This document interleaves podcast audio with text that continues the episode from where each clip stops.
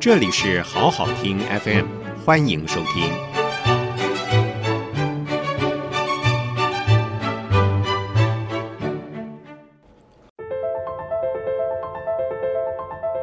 欢迎收听午后文学馆，如此名望。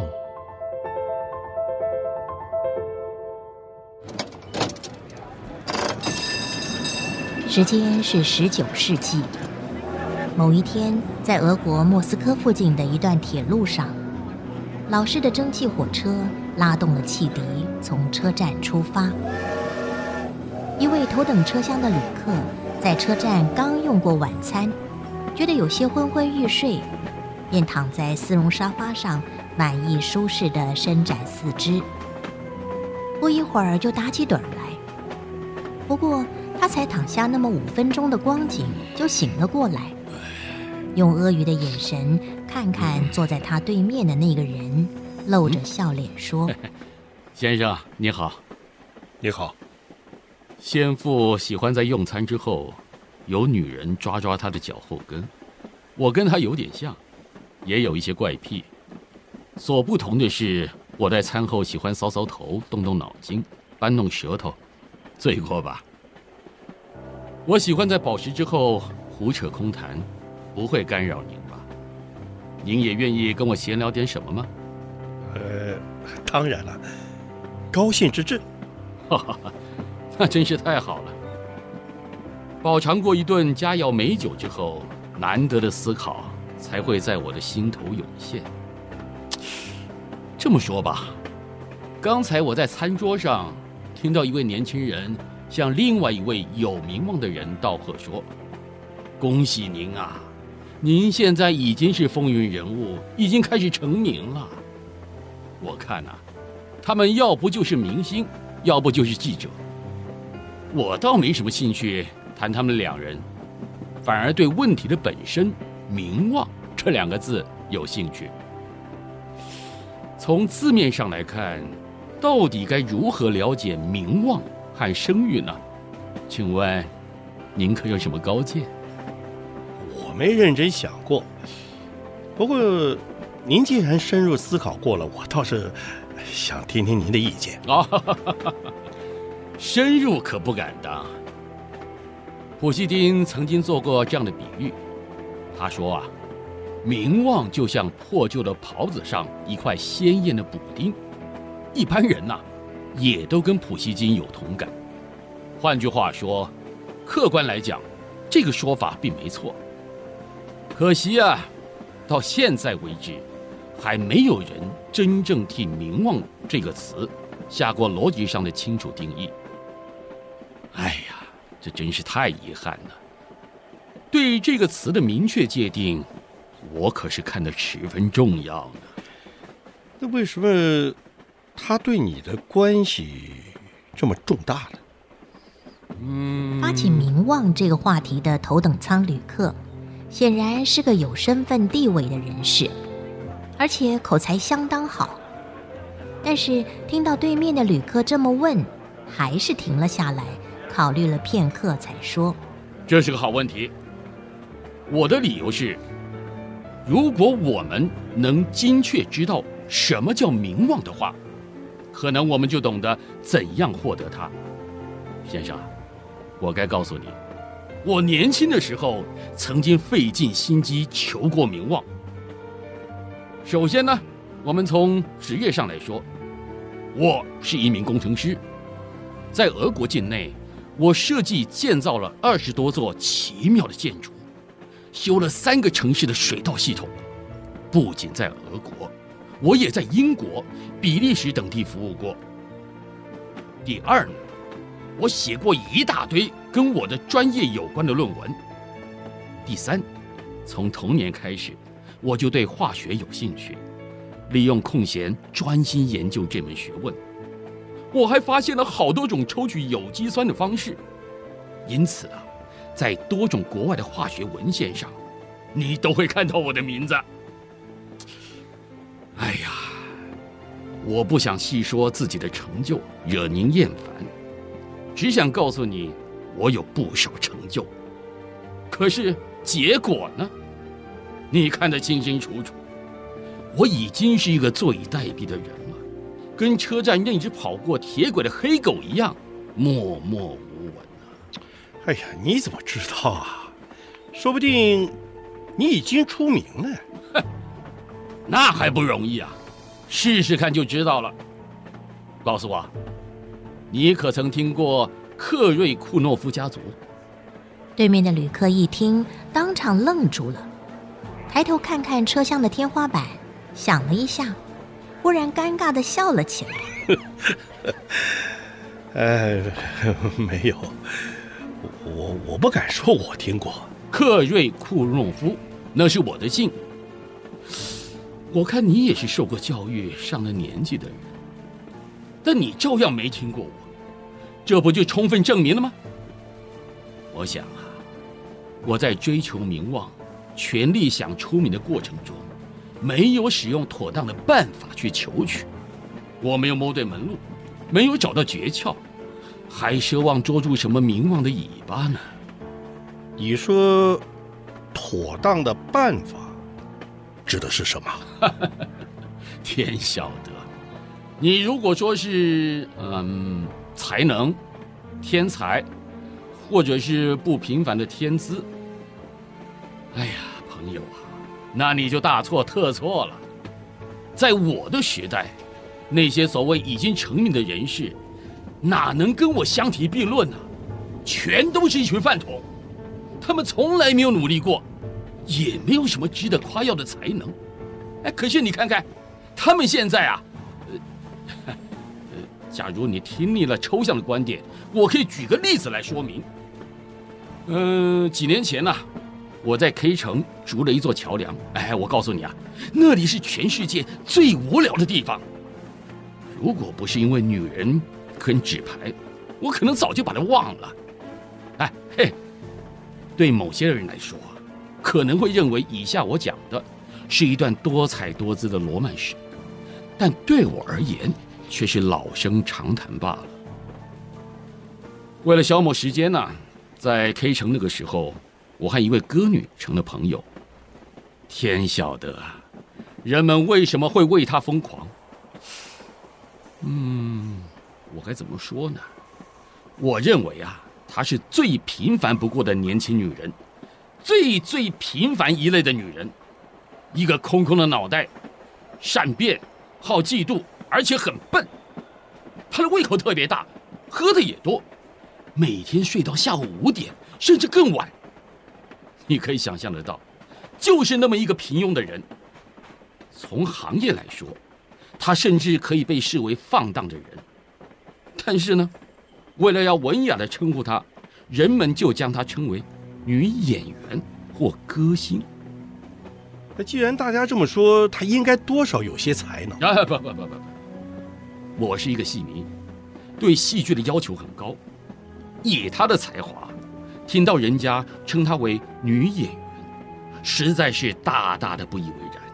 理由很简单，她对演戏毫无天分，没有感情。总归一句话，你可以说她是一无是处。那么再谈谈她所谓的歌星身份吧。就我对歌唱与声乐的了解，她唱得可怕极了，简直是令人当场昏倒啊！她的全部才华。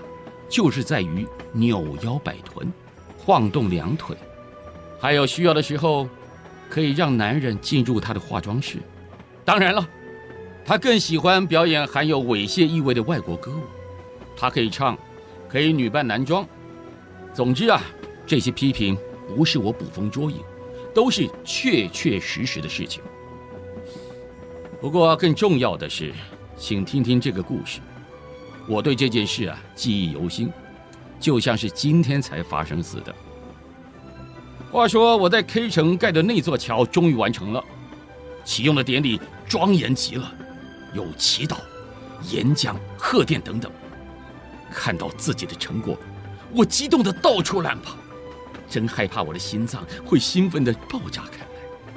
哦，我的作品，套句老话，请允许我自鸣得意一下吧。因为那座桥确实是杰作，它不仅是一座桥，而且是一幅画，一种启示。几乎全城的人都出来参加这座桥的启用大典，怎么能不令我兴奋呢？我记得我在心里对自己说：“哎呀，好极了！现在全城的人都会注意到我，都渴望想看看我这个人。啊，怎么办呢？我要躲到哪里去呢？”恭喜恭喜，真是了不起的成就。是的，你懂的。但是，我的好朋友，K 城的人可是没有你这种水准。除了跟我有关的公职人员之外，没有一个人正眼瞧我一眼。人潮在河岸边聚集，每个人都像蜡像一样，呆呆地望着那座桥，想都没想一下。到底是谁建造了那座桥梁？嗯，打从那时候开始，我开始痛恨我们可贵的民众，咒骂他们见鬼去吧！但是，请注意听着，突然啊，在人群中引起了一阵骚动，人人脸上带着笑容往前冲，往前挤呀挤的。哎，他们终于发现我了。当时啊。我还真天真的这么想呢，可是我完全错了。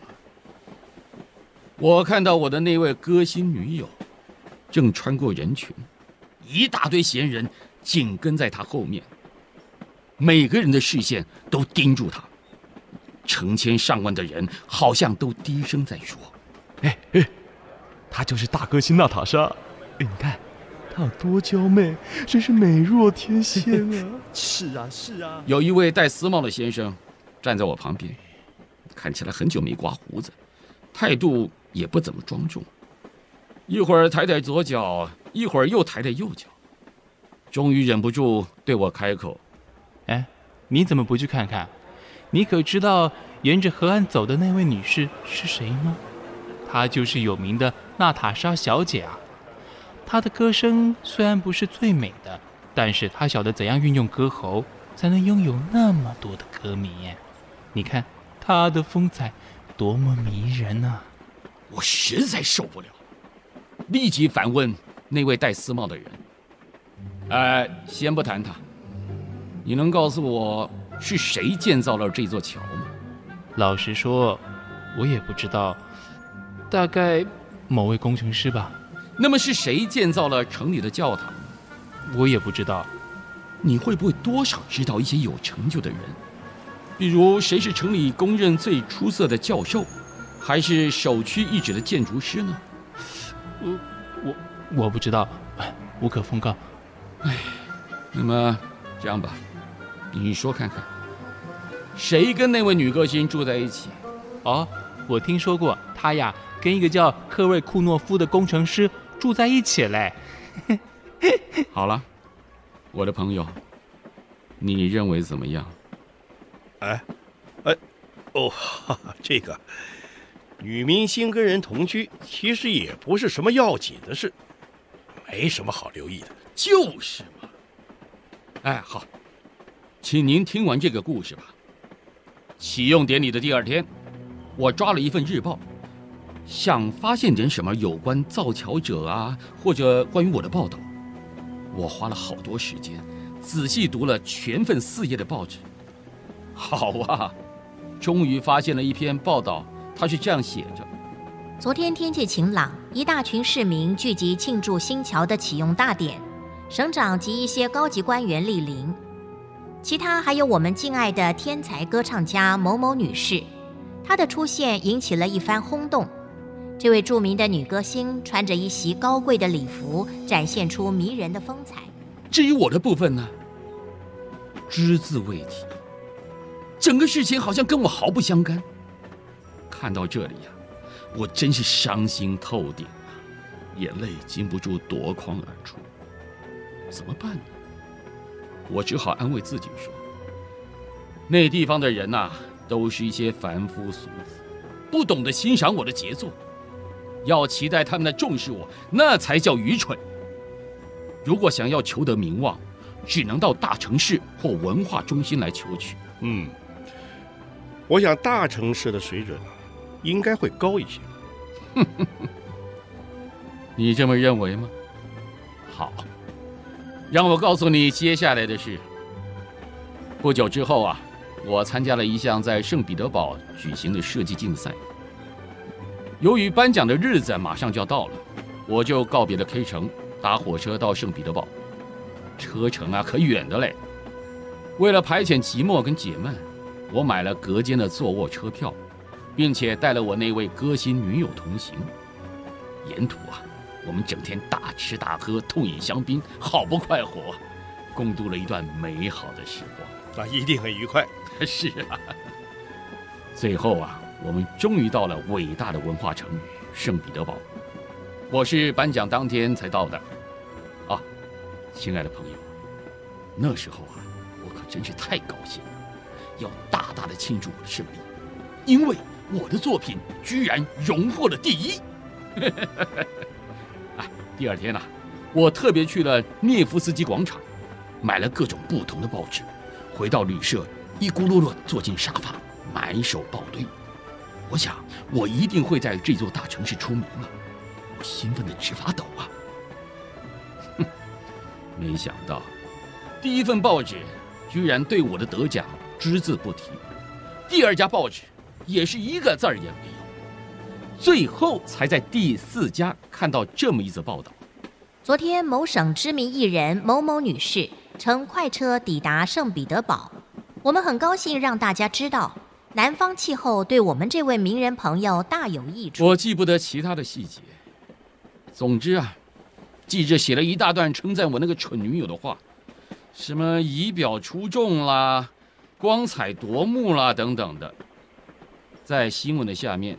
只印了两行小字。昨天在某某竞赛的颁奖典礼上，某某工程师得了首奖。全部篇幅就只有这么几个字。更令人受不了的是，他们乱登我的名字，把克瑞库诺夫写成克里库诺夫。你看看，这就是人人所谓的文化城。不仅是如此啊，一个月后，当我要离开了。所有的报纸还更进一步对我们富有天分的女神大吹大擂，把我的女人捧上了天，好像他真的有那种分量似的。哎，几年后，我正好人在莫斯科，莫斯科议会的议长发了封私人信函，邀请我跟他谈谈一个世纪以来新闻界喜欢报道的建设计划。此外，我还为群众一连发表了五次公开演说。我想，这总该够分量，让全城的人花上三天功夫来谈谈有关我的事吧。可是啊，什么鬼都没有，全莫斯科没有一家报纸提到我的名字。他们天天仅登一些火灾事件、三流的喜剧、酗酒的商人等等。几乎天底下的大小芝麻事儿全登了，偏偏对我的事情、我的演讲计划等等一个字都不提。哎，有一天呐、我坐在拥挤的电车里，乘客有军官、熟女、男女学生等等等等。我决定再试一次，我跟邻座的人高声谈话，好让其他的人全都能听见。哎，先生。你可知道工程师克瑞库诺夫是谁呀？那个人呐，摇摇头说不知道。全车厢其他的人都向我注目，从他们脸上的表情，不用问，我也读得出来“我不知道”四个字。但是我不放弃，又向另外一个女人试试。哎，我听说有人在附近的国家历史博物馆演说，他们说那些演讲相当有趣啊。哎，全车啊毫无动静。显然的，车上的人从没听说过有这种演讲。这位被我问到的女人，甚至不知道有这么一间博物馆存在。哎呦，我的朋友！不止如此，忽然间，全车的人都站了起来，冲到窗口。怎么回事？到底发生了什么事？我的伟大成就引不起一丁点注意。那是什么样的名人，居然可以吸引全电车的人？这个时候，旁边的人忽然碰了碰我的肩膀，叫我往外面看。先生，您看，快看呐！你看见那位坐在敞篷车、皮肤黑黑的家伙吗？他是出了名的窃盗王啊！所有车上的人都在谈论这个让全莫斯科重要人物感兴趣的恶棍，而且谈得津津有味、慷慨激昂之至。窃盗王吗？哎，好像是有过这么一号人物。你看看，你看看，是吧？我还可以举出不少的例子，但是我想这样就够了。现在啊，为了不浪费口舌，就谈谈我自己吧。我承认，我犯了一项大错误，以为自己有才能又努力，以为自己可以成名，但是这一切都错了。虽然我毫无天才，只不过是个自负的笨蛋，可是我要提醒你，在我有生之年，有多少非凡的人才，虽然他们忠于自己的职守，但还是默默无闻，不是吗？所有的俄国水手、化学家、物理学家、机械专家、农夫等等。在我们之中，到底有多少人知道他们？在所谓的知识分子当中，有多少人认识几个俄国画家、雕刻家和作家呢？许多在文化界有天分的老手，数十年来把编辑室的门槛都踩破了，日以继夜的写。可是，他们却十几二十次被控告诽谤、妖言惑众。终其一生都摆脱不了厄运，你能告诉我吗？有哪位俄国文学天才在举世扬名前能够在自己国内成名？有谁不是死于恶斗，或是发过神经，或者被定罪送往西伯利亚，或是染上赌博欺骗的恶名？这位工程师说到这里，神情变得异常激动，他取下口中的雪茄，站了起来。而跟这些正好相反的，我可以举出成千上百个无足轻重的歌星、小丑和杂技演员，就连三岁小孩都知道他们的大名。朋友，你说对吧？车厢门忽然被打开来，吹进了一阵风，走进一位脸带怒容、头戴丝帽、披着斗篷的男士。这位刚进来的人皱了一下眉头，看了看空位。继续往前走，在车厢远远的角落，则立即传来窃窃私语的声音。哎，他就是出了名的贪污出纳员，有银行正在告他呢。你看，这就对了。他们认识那位贪污的出纳员，可是你去问问他们，知不知道柴可夫斯基，或是哲学家苏诺夫耶夫？他们一定会摇摇那颗呆呆的脑袋瓜子。呸！真是无用的下等胚子。哦，呃，那么，科瑞库诺夫先生，我可不可以问你一句话？你说吧。呃，你可知道普希可夫这个名字？普希可夫？普希可。没有，嗯，我从来没有听过这个名字。在下就叫普希可夫。哦，你是工程界的大人物，怎么没听过我的名字呢？虽然我不在工程界，但三十五年来却在一所全俄国久享大名的大学任教，同时也是科学院的院士，而且我发表过许多篇的论文。到此。工程师克瑞库诺夫和这位普西可夫教授先是相顾无言，然后彼此爆出了一阵又长又响的笑声。